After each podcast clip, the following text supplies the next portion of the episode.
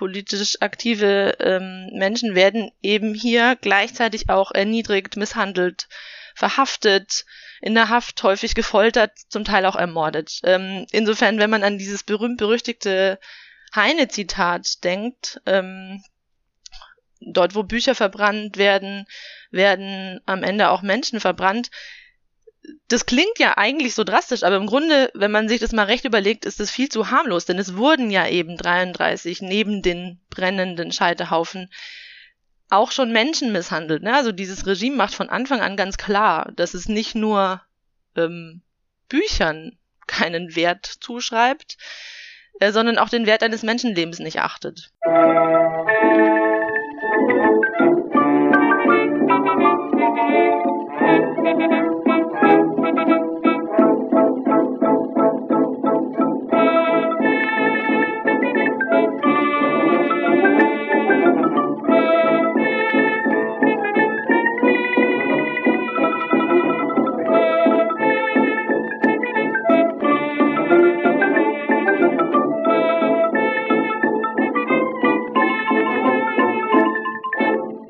In dieser Folge von Geschichte Europas spreche ich mit Dr. Sophia Dafinger über die Bücherverbrennungen der Nationalsozialisten 1933.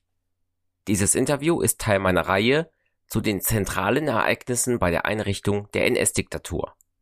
Anlass für das Gespräch ist der kommende 90. Jahrestag der Verbrennungsaktionen in Berlin und vielen anderen Städten am 10. Mai 1933.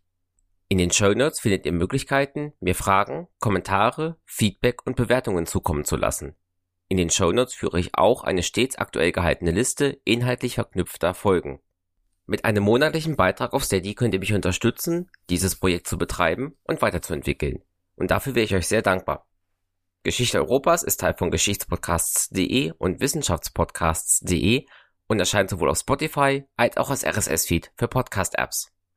Frau Dafinger ist hier zum ersten Mal beim Podcast dabei und stellt sich, ihren Werdegang und ihre Arbeit zunächst vor.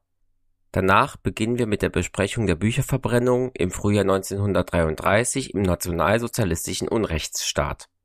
Unsere Aufnahme stammt aus dem März 2023.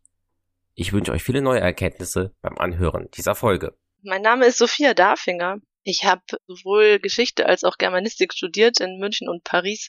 Und das bedeutet, dass das Thema der Bücherverbrennungen also genau zwischen diesen beiden Fächern quasi an der Schnittstelle liegt und äh, mich deswegen besonders interessiert.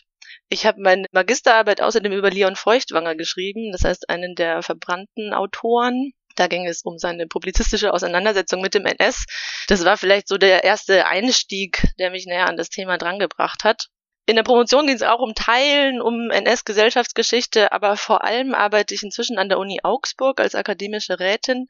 Und dort gibt es eine wunderbare Sammlung der verbrannten Bücher, nämlich die Sammlung Georg Salzmann, die die Universitätsbibliothek seit 2009 besitzt. Und die hat eben Salzmann als Privatperson ungefähr seit den 70er Jahren aufgebaut. Das sind äh, ungefähr 12.000 Bände, also wirklich eine riesige Sammlung. Und da sind ganz viele Erstausgaben von ungefähr 70 verbrannten beziehungsweise im NS verbotenen Autorinnen und Autoren versammelt. Ein paar von diesen Bänden stehen seit der Öffnung des Dokumentationszentrums in München 2015 auch dort.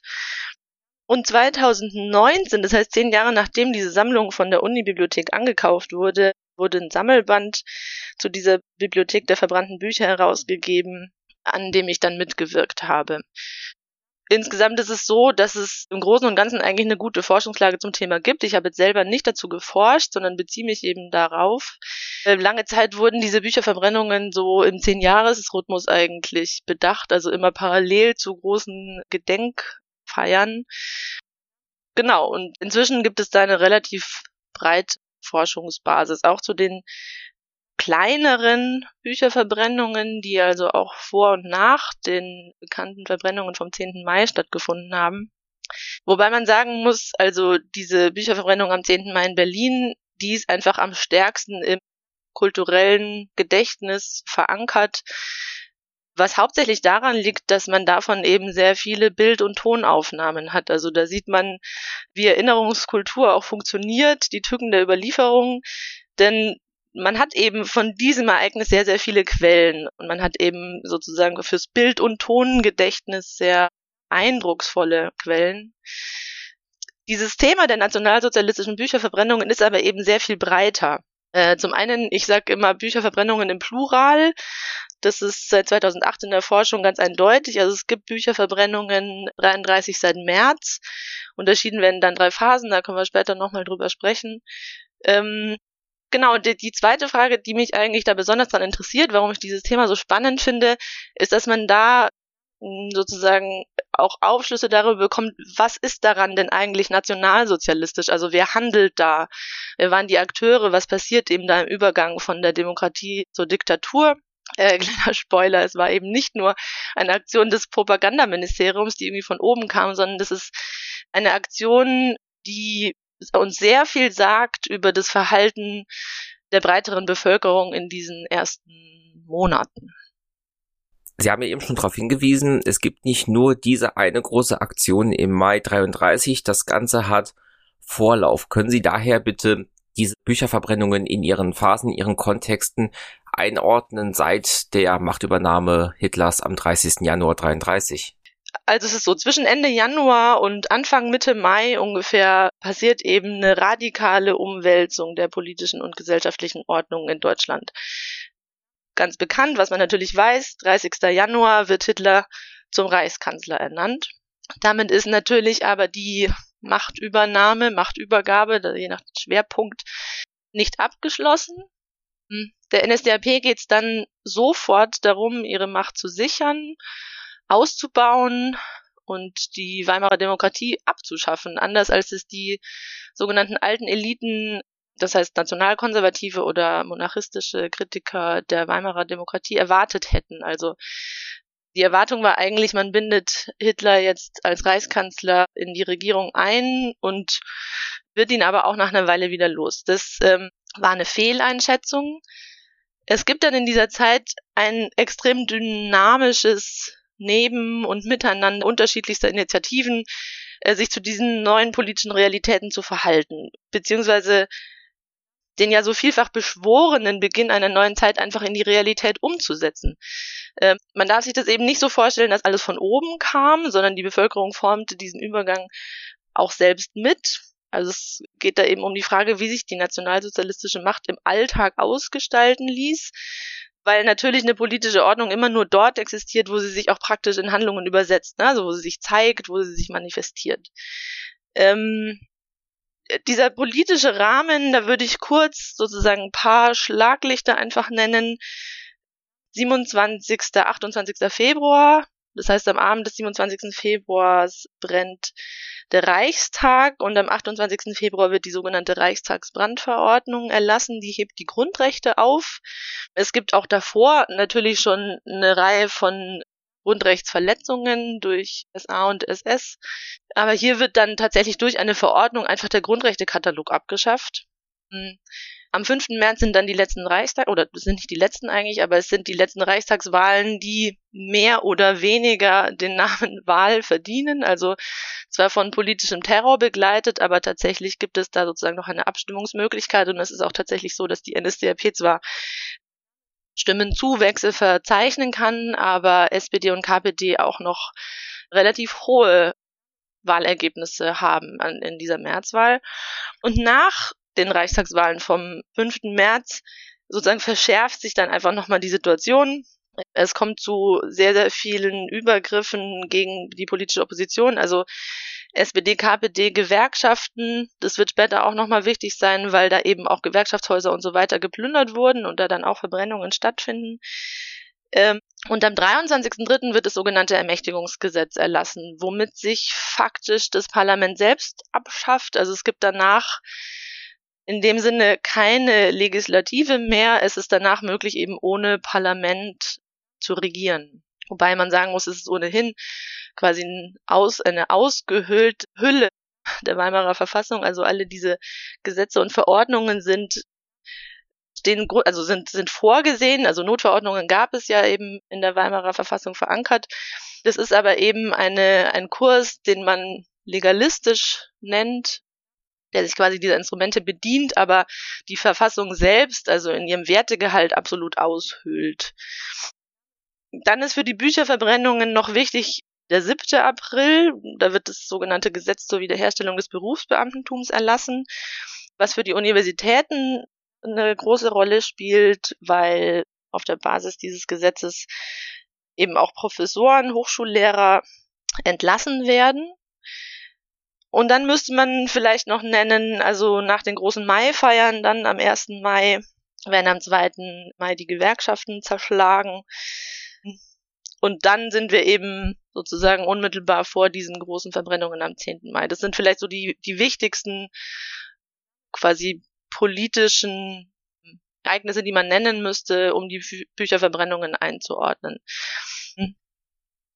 Das bedeutet nicht, dass es nicht auch noch andere Entwicklungen gibt, die da mit reinspielen, aber es sind sozusagen die, die wichtigsten Meilensteine. Und man sieht schon, also das geht tatsächlich sehr, sehr schnell, wenn man sich das mal überlegt, seit dem 30. Januar, also das sind ein paar Wochen, in denen sich diese, diese ganze, also das politische System, aber auch die gesamte Gesellschaft eigentlich extrem stark verändert. Ne?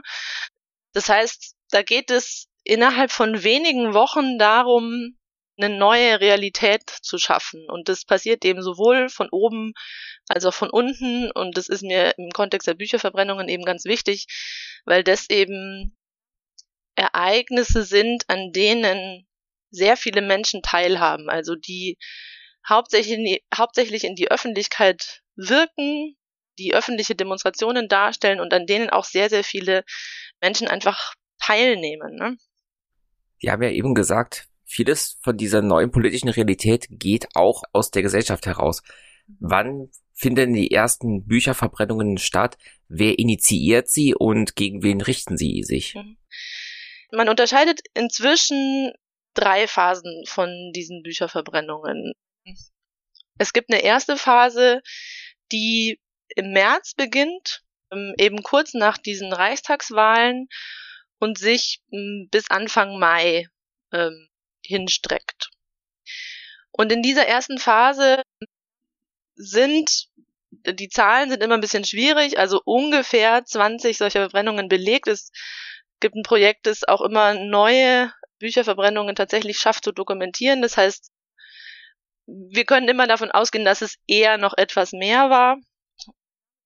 Und in dieser ersten Phase zwischen März und Mai sind die Bücherverbrennungen eigentlich Teil von politischer Gewalt, also von dem Terror gegen politische Gegner. Zu, die, zu dieser Zeit plündern SA und SS Gewerkschaftshäuser, Parteizentralen, Verlagsgebäude von SPD und KPD und zünden Teile dieses Raubguts dann eben auch an. Das heißt, es werden Bücher verbrannt, es werden aber auch andere Gegenstände verbrannt, also beispielsweise Wahlplakate, Bilder, Fahnen, auch Büsten. Das heißt Parteisymbole, also ähm, Symbole der politischen Opposition. Mhm. Gleichzeitig sind diese Übergriffe auch natürlich, also was das heißt natürlich, diese Übergriffe sind auch gegen die Menschen gerichtet, die da arbeiten. Also es geht nicht nur um die Verbrennung von Gegenständen, von Büchern, sondern Gewerkschafter, politisch aktive Menschen werden eben hier gleichzeitig auch erniedrigt, misshandelt, verhaftet, in der Haft häufig gefoltert, zum Teil auch ermordet. Insofern, wenn man an dieses berühmt-berüchtigte Heine-Zitat denkt, dort wo Bücher verbrannt werden, werden Ende auch Menschen verbrannt, das klingt ja eigentlich so drastisch, aber im Grunde, wenn man sich das mal recht überlegt, ist das viel zu harmlos, denn es wurden ja eben 33 neben den brennenden Scheiterhaufen auch schon Menschen misshandelt. Ne? Also dieses Regime macht von Anfang an ganz klar, dass es nicht nur äh, Büchern keinen Wert zuschreibt, äh, sondern auch den Wert eines Menschenlebens nicht achtet. Jedenfalls waren diese ersten Bücherverbrennungen von SA und SS meistens nicht als solche geplant. Also es gab keine, keinen Plan, Bücherverbrennungen durchzuführen. Es gab auch keine Listen indizierten Schrifttums, sondern sie waren eher eine Art Begleiterscheinung des politischen Terrors und so eine Art spontane Veranstaltung, wenn man so will. Anders ist es in dieser Zeit bei Verbrennungen, die von der Hitlerjugend durchgeführt werden, Auch das gibt es schon so früh, also zwischen März und Mai. In dieser Zeit wurden auf Schulhöfen sehr, sehr viele Bücherverbrennungen organisiert, zumeist aus den Schulbibliotheken. Also es gab an den Schulen eben Bibliotheken, die dann aussortiert wurden und hier waren eben neben HJ-Verbänden auch Lehrer eingebunden. Das heißt, diese zwei, also politischer Terror, SASS und Hitlerjugend, die die Schülerbibliotheken säubert, das sind sozusagen die beiden Fälle, die man zwischen März und Mai beobachten kann. Haben wir in dieser Phase denn auch schon Berichte von Widerstand dagegen, dass in der ja, lokalen Schule die Bücherei sozusagen gesäubert, entleert, geräumt wird? Nicht, dass ich wüsste. Natürlich ist nicht alles belegbar und es ist denkbar, dass hier oder dort sich auch mal jemand beschwert hat oder Kritik geübt hat.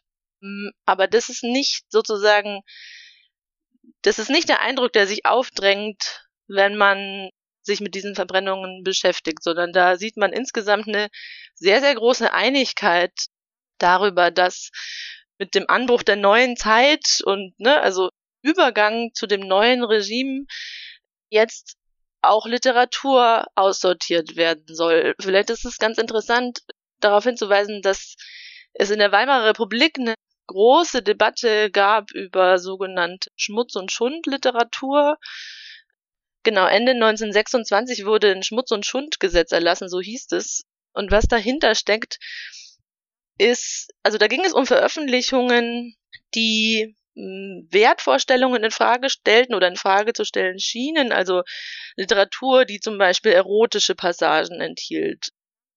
Es ging um sogenannte Groschenromane, die also außerhalb eines ja bildungsbürgerlichen Kanons sich bewegten, aber auch zum Beispiel um Literatur, die Frauen als souveräne Individuen beschrieb, also die einfach ein moderneres Frauenbild vermittelte und interessanterweise waren auch schon in der Weimarer Republik Jugendverbände da involviert, auch in Bücherverbrennungen, auch das gab es in der Weimarer Republik. Ähm, weil es in der Debatte sozusagen darum ging, dass die Jugend vor verderblichen Einflüssen durch diese Literatur in irgendeiner Weise geschützt werden müsse. Und Teile eben der Jugendbewegungen machen sich diese Argumentation zu eigen und verbrennen dann 1927, 28 auch solche Bücher, die eben unter das sogenannte Schmutz- und Schundgesetz äh, fielen. Trotzdem muss man natürlich festhalten, dass die Bücherverbrennungen des Jahres 33 dann wegen ihrer Zahl und der begleitenden politischen Kampagnen, der entsprechenden Gewalt und so weiter eine völlig neue Qualität besaßen. Aber es gibt sozusagen dieses Hintergrundrauschen und die, die Hitlerjugend, ähm, die sich ja auch quasi im Anschluss an diese Jugendbewegungen der Weimarer Republik äh, bildet und wo viele junge Menschen sozusagen dann, also die Hitlerjugend gibt seit 26 und ähm, da werden ja auch in der Weimarer Republik eben schon junge Menschen sozialisiert. Das heißt, da gibt es so eine Art ähm, Tradition oder ein, ein Handlungswissen, das dann eben schon so früh im März 33 auch aktiviert wird.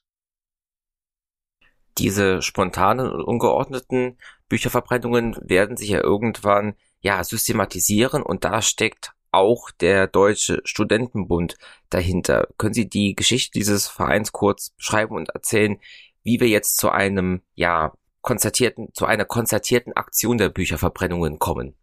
Ja, genau. Also es gibt diese sogenannte zweite Phase, die sehr, sehr viel mit den Studenten zu tun hat.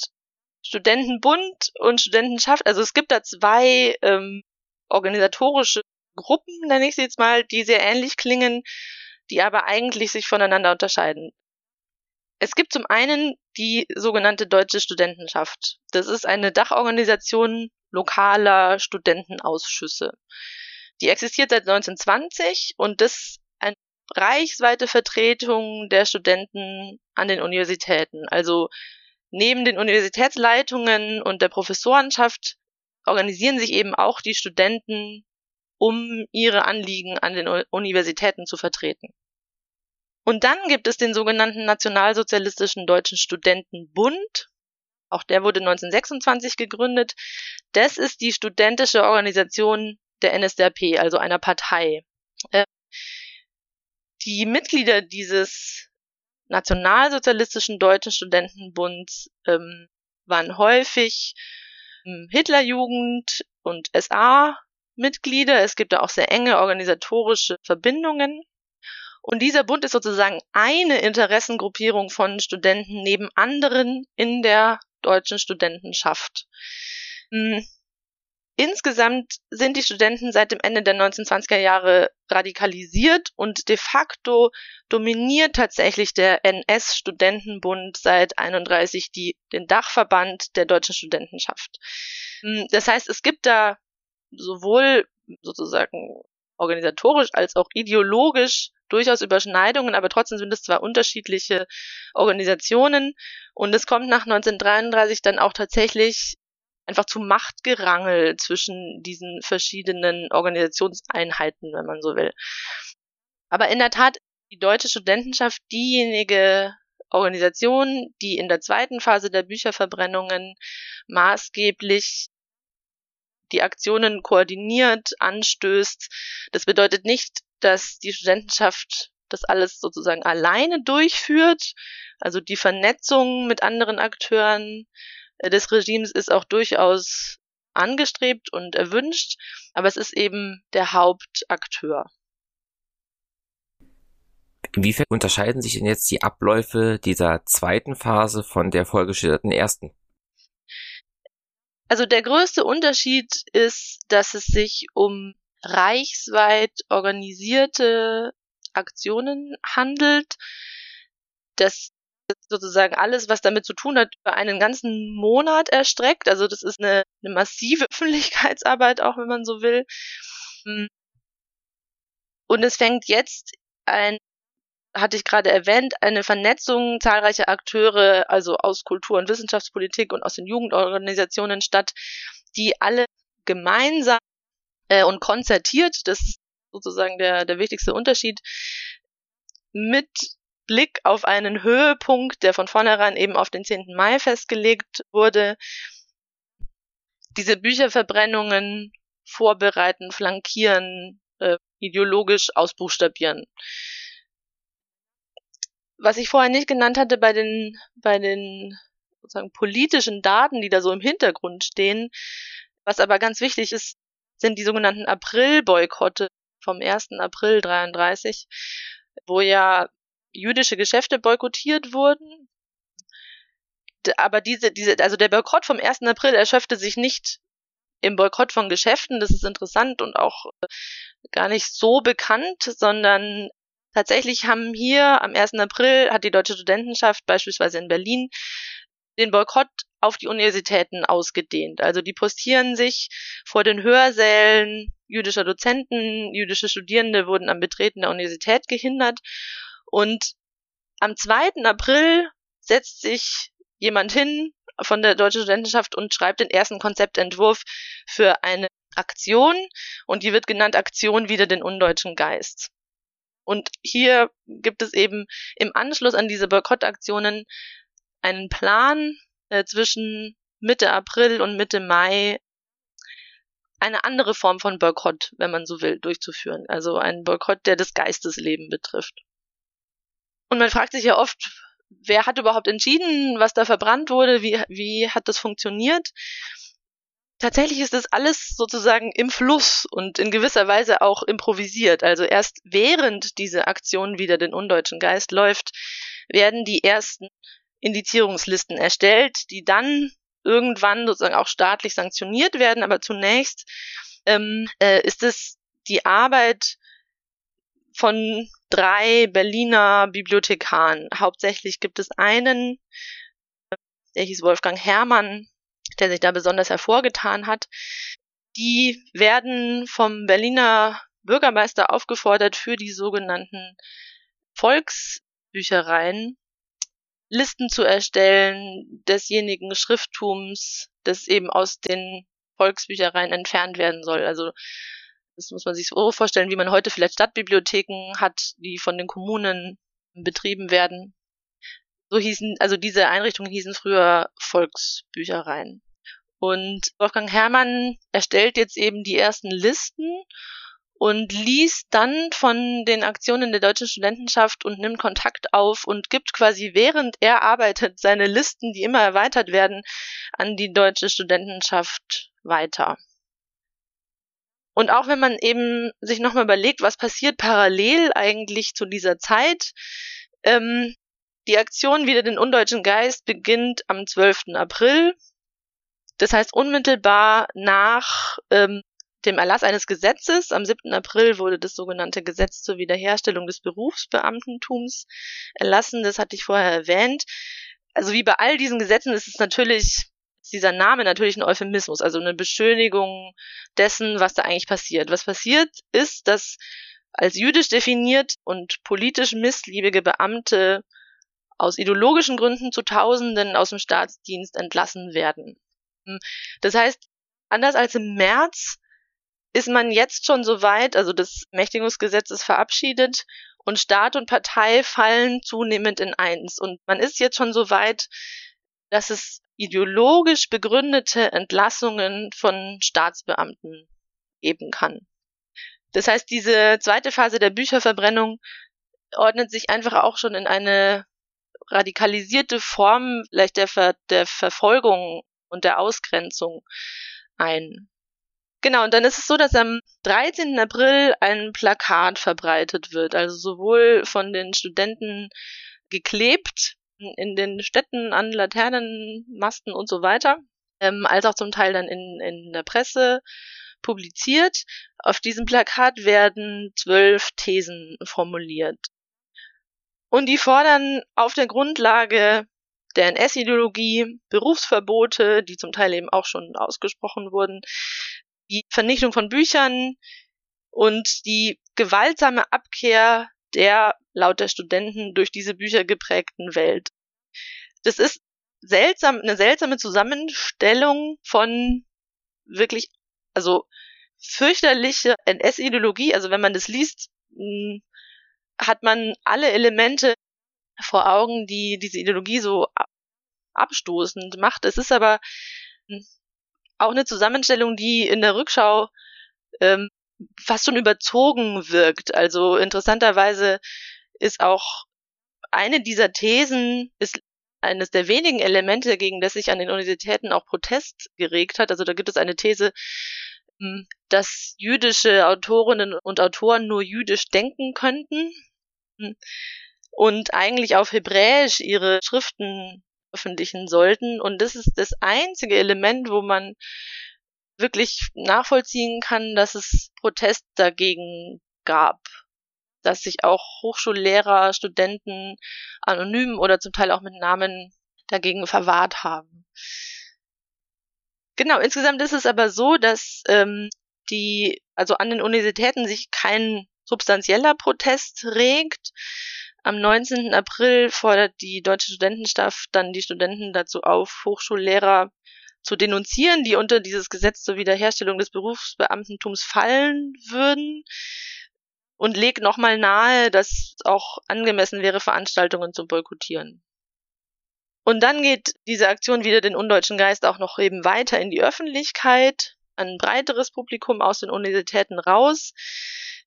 Ungefähr Ende April wird in vielen Tageszeitungen dann eine Ankündigung der Bücherverbrennungen am 10. Mai äh, veröffentlicht und auch der Aufruf zu einer sogenannten Sammelaktion, die in der Woche vor den Bücherverbrennungen vom 10. Mai stattfinden sollte. Und das bedeutete konkret, äh, dass Privatpersonen aufgerufen wurden, zu Hause am Regal ihre Bücher auszusortieren bei Sammelstellen abzugeben und auch am 10. Mai einfach dann an den Verbrennungen teilzunehmen. Am 6. Mai sammelten dann sogenannte Stoßtrupps in Berlin mit Lastwagen viele dieser Bücher ein, vor allem wohl in den Leihbibliotheken, das ist jetzt nochmal was anderes als die vorher genannten Volksbüchereien. Die Leihbibliotheken waren kommerzielle Einrichtungen, häufig in, also angeschlossen an Geschäfte des täglichen Bedarfs, wo man sich eben gegen eine Gebühr äh, Bücher ausleihen konnte. Und dort wurde relativ viel von dem Schrifttum entliehen, das diese sogenannte Schmutz- und Schund-Debatte viel, also Unterhaltungsliteratur, Groschenromane und so weiter. Und vor allem aus diesen Leihbibliotheken wurde dann am 6. Mai wurden Bücher zusammengesammelt und auch das relativ bekannt ähm, aus dem Institut für Sexualwissenschaft von Magnus Hirschfeld wurden auch 6. Mai gewaltsam eben die, die Bücher entfernt. Und das ist so sozusagen, das sind die, die wichtigsten Meilensteine dieser Aktion wieder den undeutschen Geist vom 12. April der Veröffentlichung dieser zwölf Thesen bis zum 6. Mai das Einsammeln der Bücher und dann eben am 10. Mai die Verbrennungen. Gab es denn jetzt hier gesteigerten Widerstand, ob jetzt aus der Bevölkerung, vielleicht aus dem Buchhandel, aus Bibliotheken, dass jetzt eben massenhaft Bücher abtransportiert werden, um sie zu verbrennen? Es gibt keine Protest in diesem Sinne. Es gab wohl hin und wieder den Versuch, Bücher auch woanders unterzubringen. Also es gibt so einen Polizeibericht dann nach dem 10. Mai, wo das ja auch noch weiterging, dass man auch in Garagen und Remisen, also es gibt da so eine kleine Aufzählung, wo man überall Bücher noch gefunden habe, die offensichtlich versteckt worden waren. Aber ähm, auch das darf man sich, glaube ich, nicht zu aufsehenserregend vorstellen. Also es gibt natürlich noch keinen, oder was heißt noch, es gibt zu diesem Zeitpunkt keinen Zwang, seine Bücher abzuliefern. Ähm, in der Regel werden keine Privathaushalte sozusagen von gewöhnlichen Deutschen aufgesucht, außer sie sind eben bekannt. Also es gibt durchaus Plünderungen bei jüdischen Autorinnen und Autoren oder politisch aktiven Schriftstellerinnen, Schriftstellern. Aber sozusagen der, der durchschnittliche Deutsche oder die durchschnittliche Deutsche hat sich da jetzt keiner, keiner Repression ausgesetzt gesehen und insofern äh, offenbar auch keine Veranlassungen gesehen, lautstark dagegen zu protestieren. Also wie auch schon, wie ich auch schon für die HJ-Bücherverbrennungen im März, April gesagt habe, beobachtet man da eigentlich ein relativ großes Einverständnis. Dann schauen wir uns auch diesen 10. Mai, den man sich ausgesucht hatte, mal genauer an. Wie liefen denn diese Bücherverbrennungen ab? Gab es da strukturierte, zentrale, verordnete Elemente oder ist man einfach irgendwo hin und hat ja angefangen, Bücher auf ein großes Feuer zu schmeißen? Hm. Es gibt natürlich lokale Unterschiede der verschiedenen Bücherverbrennungen vom 10. Mai. Aber grundsätzlich folgen die einem ähnlichen Regieablauf weil sie ja eben auch zentral von der deutschen Studentenschaft reichsweit geplant worden waren und es auch wirklich sehr hierarchisch funktioniert hat. Die Zahlen gehen auch da ein bisschen auseinander, aber das sind wahrscheinlich 19 Orte gewesen, wo zehnten Mal Selbstverbrennungen stattgefunden haben und es gibt weitere elf Orte rund um dieses Datum herum. Da geht es jetzt um die Universitätsstädte des Reichs diese Bücherverbrennungen vom 10. Mai sollten ja sozusagen an de, in den Universitätsstädten stattfinden und richteten sich gegen den sozusagen als verkommen übermäßig spitzfindig bezeichneten sogenannten Intellektualismus der Universitäten der Weimarer Republik das Wichtigste an diesen Bücherverbrennungen, das hatte ich vorher schon mal gesagt, ist ja quasi die Kommunikation nach außen, also die Demonstration auch dessen, was man da im neuen Staat vorhat. Das heißt, das alles ist extrem symbolisch aufgeladen. Es gibt meistens zuvor in den Uni Universitäten Feiern, ähm, an denen die höchsten Honorationen teilnehmen, also die Universitätsrektoren Ordinarien, ähm, auch Kultusminister oder ähm, äh, Beamte aus den Kultusministerien, weil sich diese Aktion wieder den undeutschen Geist und die Bücherverbrennungen, ähm, weil die auch in Verbindung stehen mit der Verleihung eines neuen Studentenrechts. Das bedeutet, es ging in dieser Phase auch darum, die Studentenschaft als anerkannte, staatlich anerkannte Kooperation der Vertretung der Studenten an den Hochschulen festzuschreiben. Also dieses Studentenrecht wird dann häufig bei den Feiern vor den Verbrennungen feierlich verliehen. In Berlin schon ein bisschen früher. In München ist es tatsächlich an demselben Abend, dass dieses neue Studentenrecht feierlich übergeben wird und die Studentenschaft sich jetzt sozusagen als staatlich anerkannter Verband präsentieren kann. Und dann gibt es nach diesen Feiern in den Universitäten in der Regel einen Fackelzug zu den entsprechenden Orten der Bücherverbrennungen. Das sind öffentliche Plätze, häufig auch in irgendeiner Weise historisch bedeutsam, große Plätze mit prunkvollen Gebäuden daneben. Hm. Und auf diesen Zügen werden, wie gesagt, also Fackeln mitgeführt. Es sind tatsächliche Märsche, also da sind ganz viele Studenten in Uniformen dabei, in SA-Uniformen. Hm. Es wird Bla also Marschmusik gespielt, das heißt, man hat militärische Anklänge zusammen mit diesen Uniformen, ist eben auch eine Botschaft. Ähm, diese Züge zu den Scheiterhaufen erinnern natürlich auch an Hinrichtungszüge, also man verweist immer wieder auf Symbole, die im, im kulturellen Gedächtnis verankert sind, genauso wie auch die, das Feuer und die Flammen, also Scheiterhaufen sind eben von Ketzerhinrichtungen oder Hexenverbrennungen bekannt. Ja, diese, dieses Feuer wird als reinigend beschrieben und so weiter. Dann wird an den Plätzen in der Regel auch noch gemeinsam gesungen. Das heißt, man macht so eine quasi religiöse Vergemeinschaftung der Anwesenden. Es werden Reden nochmal gehalten. Und es gibt auch neun Feuersprüche, die eben von der Studentenschaft weitergeleitet werden an die einzelnen, an die Einzelstudentenschaften. Nicht überall ist es belegt, dass die auch tatsächlich vorgetragen wurden, aber man geht davon aus, weil es eben so eine, so eine hierarchische Organisation auch gab. Und, äh, verbrannt werden dann eben diese Bücher der indizierten Autorinnen und Autoren, aber symbolisch geht es eben auch um eine Verbrennung ihrer Ideen. Also wenn diese Bücher da in die Scheiterhaufen geworfen werden und durch die Feuersprüche begleitet, deren ständige Wiederholung ich übrigens für falsch halte. Also man hört diese Feuersprüche ja in jedem Radio-Feature wieder. Ich halte es für falsch, die einfach zu wiederholen, weil man damit ja auch die, diese NS-Propaganda wiederholt. Deswegen würde ich das ungern tun. Aber klar ist, hier werden jetzt eben auch nicht nur Bücher verbrannt, sondern es werden auch Ideen dem Feuer anheimgegeben. Ähm, das heißt, wen greift man an? Man greift Jüdinnen und Juden an, man greift die politische Opposition an, die Rede Marxismus, vom Kommunismus, zum Teil geht es aber auch um die Sozialdemokratie. Man greift Republikaner an, das heißt Intellektuelle, die die Weimarer Demokratie gestützt hatten.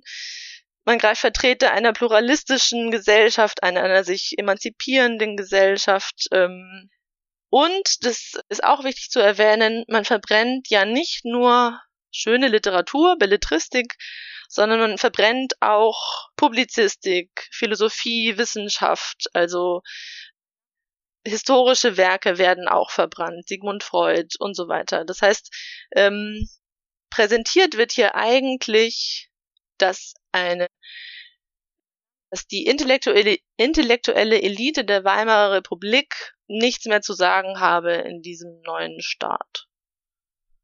Sie hatten vorhin Berlin als den ja auch für die Erinnerungskultur zentralen, weil bedeutendsten Punkt der Bücherverbrennung dargestellt. Können Sie da nochmal die Abläufe ein bisschen genauer schildern, weil es ja auch als ja damalige Reichshauptstadt auch einen propagandistischen Mehrwert sozusagen hatte? Ja, genau. Also Berlin ist die Hauptstadt und natürlich auch eine Universitätsstadt mit mehreren Universitäten, Hochschulen und genießt eine besondere Aufmerksamkeit, gerade auch der internationalen Beobachter, weil es eben die Hauptstadt ist. Übrigens gab es auch in Berlin nicht nur diese eine Bü Bücherverbrennung am 10. Mai, sondern auch da wurden eben im März, äh, am 5. Mai kurz davor und auch Anfang Juni nochmal Bücher verbrannt. Man erinnert sich, wie gesagt, sehr lebendig an Goebbels Auftritt als Redner bei diesen Bücher, bei der Bücherverbrennung in Berlin. Goebbels sagte aber erst am Tag davor fest zu, dass er die Rede halten würde. Das Propagandaministerium ist nach allem, was man weiß, so gut wie gar nicht in die Vorbereitung dieser Aktion eingebunden. Die Studentenschaft fragte selber aktiver aktiv im Propagandaministerium an, ob sich denn Goebbels bereit erklären würde, in Berlin als Redner teilzunehmen.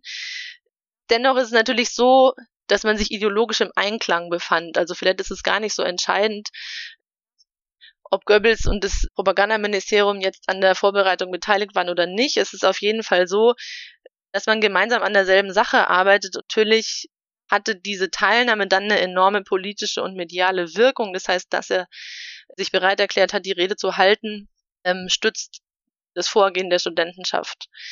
Ähm, auch in Berlin ist es so, dass es erstmal eine Antrittsvorlesung in der Universität gibt von Alfred Bäumler. Das ist der neue Ordinarius für Philosophie und politische Pädagogik dort an der Friedrich-Wilhelm-Universität. Bäumler war ein überzeugter Nationalsozialist, der schon vor 33 und auch danach noch sehr aktiv in der, äh, in der Kultur- und Wissenschaftspolitik äh, gewesen ist. Und auch da gibt es dann eben einen Fackelzug durch die Stadt, durch das Brandenburger Tor und unter den Linden entlang. Ähm, die Braunhemden stellen sich auf, es wird gesungen, Feuersprüche, Reden. Also das hat man auch äh, vor dem inneren Auge und das hört man, weil man diese Filmaufnahmen und Tonaufnahmen ähm, sicherlich schon mal gehört oder gesehen hat. Nach dem 10. Mai gibt es eben auch in der internationalen Presse Berichte.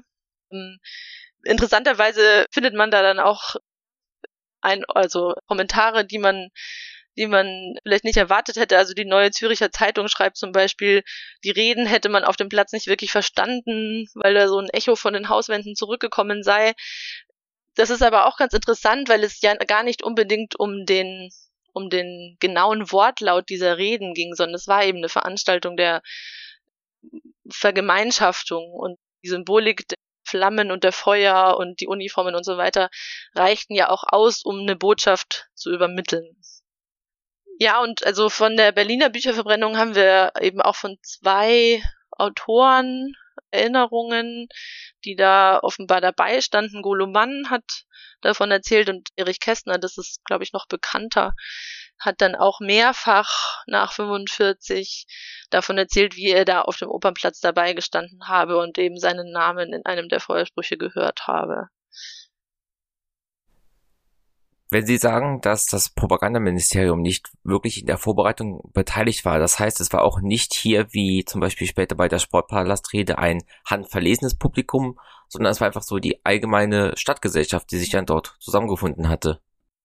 Ja, also es gibt zum einen die Verbände, die sich da zum Marsch aufstellen und Informationen zu den Orten der Verbrennung marschieren und dort dann sozusagen in erster Reihe um den Scheiterhaufen rumstehen die Bücher auch über so eine Menschenkette ranreichen und in den Scheiterhaufen werfen. Aber es gibt natürlich auch die ganz normale Bevölkerung, die in den Zeitungen oder auf Plakaten gesehen hatte, dass es diese Bücherverbrennung geben wird und die dort freiwillig hingegangen ist, um zuzuschauen. Sicherlich auch aus den unterschiedlichsten Motiven. Also Kästner geht dort nicht hin, weil er das unterstützt, und das kann man natürlich nicht unterscheiden, sozusagen, wer aus welchem Grund da jetzt eigentlich zuschaut.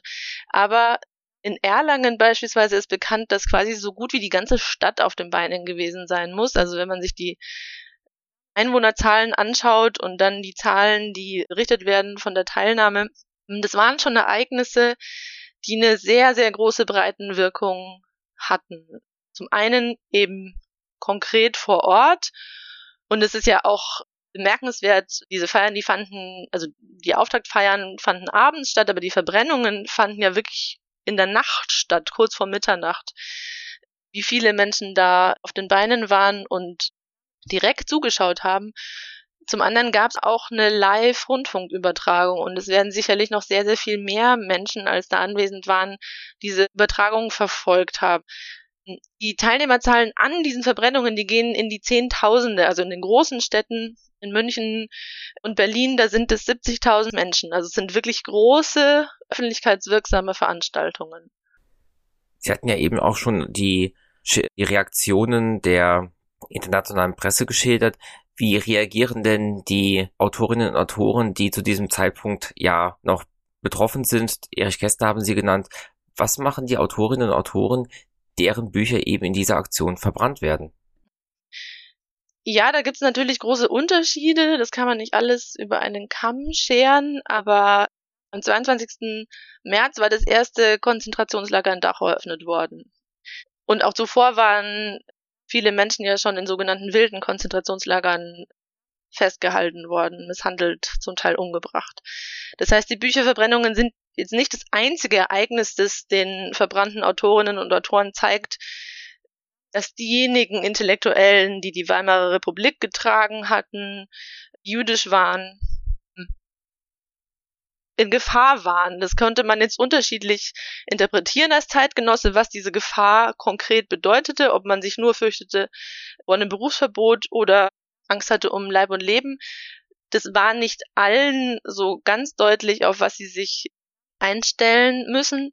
Aber, also das, was in der Aktion wieder den undeutschen Geist verlautbart wurde, überraschte natürlich viele dieser Autorinnen und Autoren nicht wirklich, denn es entsprach ja genau dem, was die NSDAP, also spätestens seit der Wiedergründung von 1925, immer wieder wiederholt hatte, was man in meinem Kampf hatte lesen können, was tausendfach in Wahlkämpfen, auf Parteiveranstaltungen, in der NS-Presse und so weiter formuliert worden war.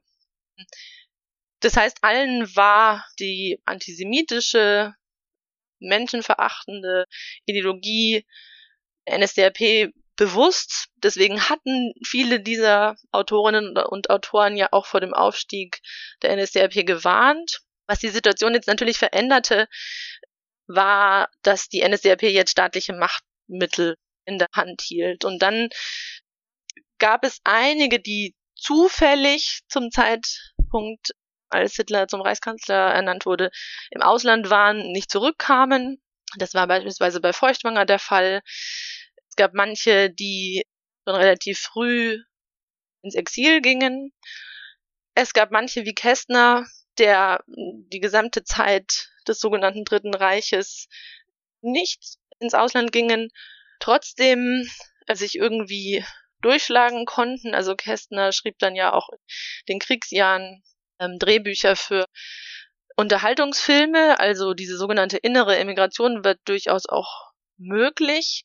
Ähm, und dann gibt es ähm, Autorinnen und Autoren, die inhaftiert wurden in KZs, die dort umkamen oder in Vernichtungslager deportiert wurden, die an den Folgen der Haft starben. Also Karl, Karl von Ossietzky zum Beispiel, Erich Mühsam, Jakob von Hoddes starben, wurden umgebracht. Äh, es gab manche, die schafften die Emigration, nahmen sich später aber selbst das Leben aus verschiedenen Gründen. Walter Benjamin, der Angst hatte, ausgeliefert zu werden. Stefan Zweig, also viele hatten auch große Probleme in diesem neuen Leben irgendwie anzukommen. Viele hatten eben keine Möglichkeiten mehr als Schriftsteller zu arbeiten, Geld zu verdienen. Hm. Insgesamt sind es wirklich viele deutsche Autorinnen und Autoren, die ins, die ins Exil gingen, aber nur wenige, die tatsächlich weiterschreiben, Fuß fassen können, genug Geld verdienen. Das heißt, wenn man sich anschaut, was, was haben die Nationalsozialisten eigentlich da bewirkt? Also haben sie es geschafft, die deutsche Literatur auszumerzen?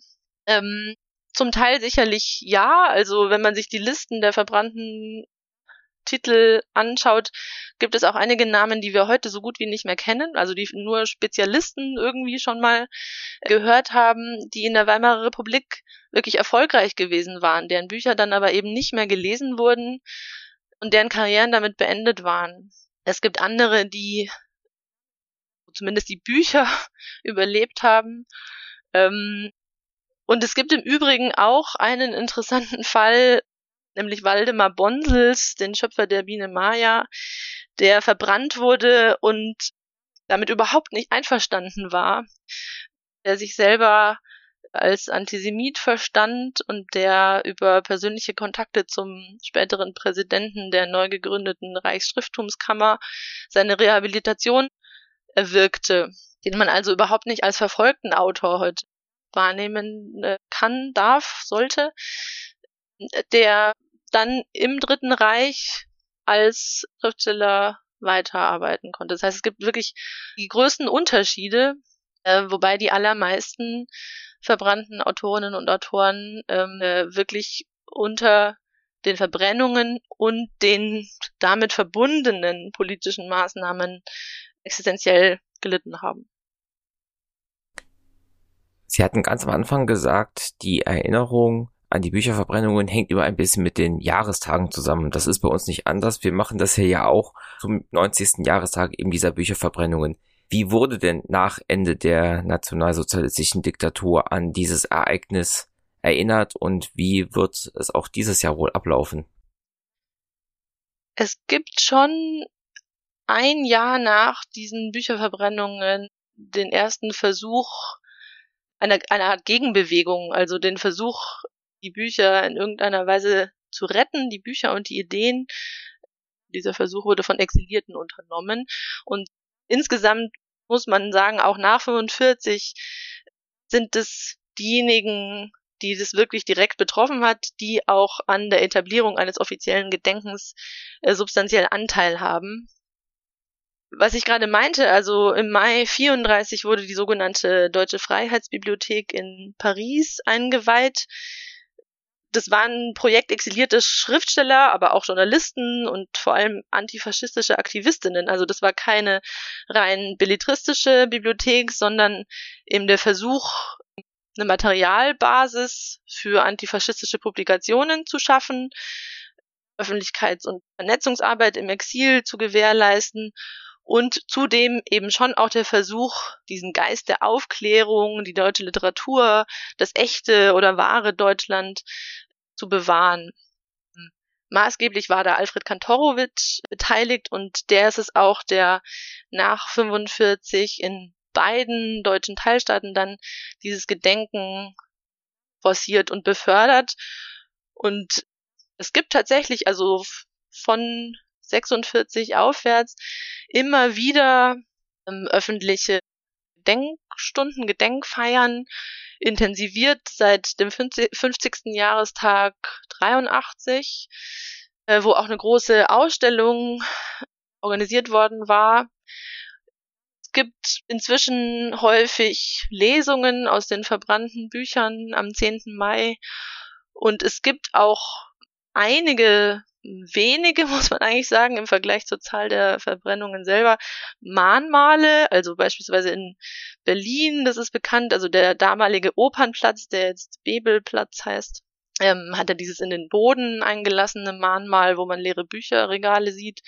Das ist 95 eröffnet worden, eingeweiht worden. Es gibt in Köln auch ein Bodendenkmal, das zwischen 2001 und 2018 immer erweitert wurde, wo eben auch erinnert werden soll. In München interessanterweise erst seit 2021 auch so ein, eine Installation am Boden, wo die Namen der verbrannten Schriftstellerinnen und Schriftsteller notiert sind. Es gibt aber auch sehr, sehr viele Orte, die vollkommen unscheinbar sind, also wo die Geschichte überhaupt nicht zu erkennen ist, wo man heute auf einem Parkplatz steht oder vor einer Bank oder sowas, wo nichts darauf hinweist, dass dort Bücherverbrennungen stattgefunden haben. Das heißt, also, das hatte ich mehrfach ja auch gesagt, es gibt eine sehr lebendige Erinnerung an die Verbrennung vom 10. Mai in Berlin. Hm. Video- und Tonaufnahmen sind relativ bekannt, aber woran sich heute eigentlich gar nicht erinnert wird, wenn ich das richtig sehe, sind die frühen Bücherverbrennungen, die eben mit den Plünderungen von Gewerkschaftshäusern, Zeitungen und so weiter in Verbindung stehen. Also man erinnert sich nicht an den Terror gegen die politische Opposition, sondern man erinnert sich eigentlich an die Verbrennung von Belletristik. Und auch das, was sozusagen nach dem 10. Mai dann noch folgt, also diese Ausgrenzungsprozesse sind damit ja nicht vorbei, ähm, finden eigentlich im öffentlichen Denken so gut wie nicht statt. Musik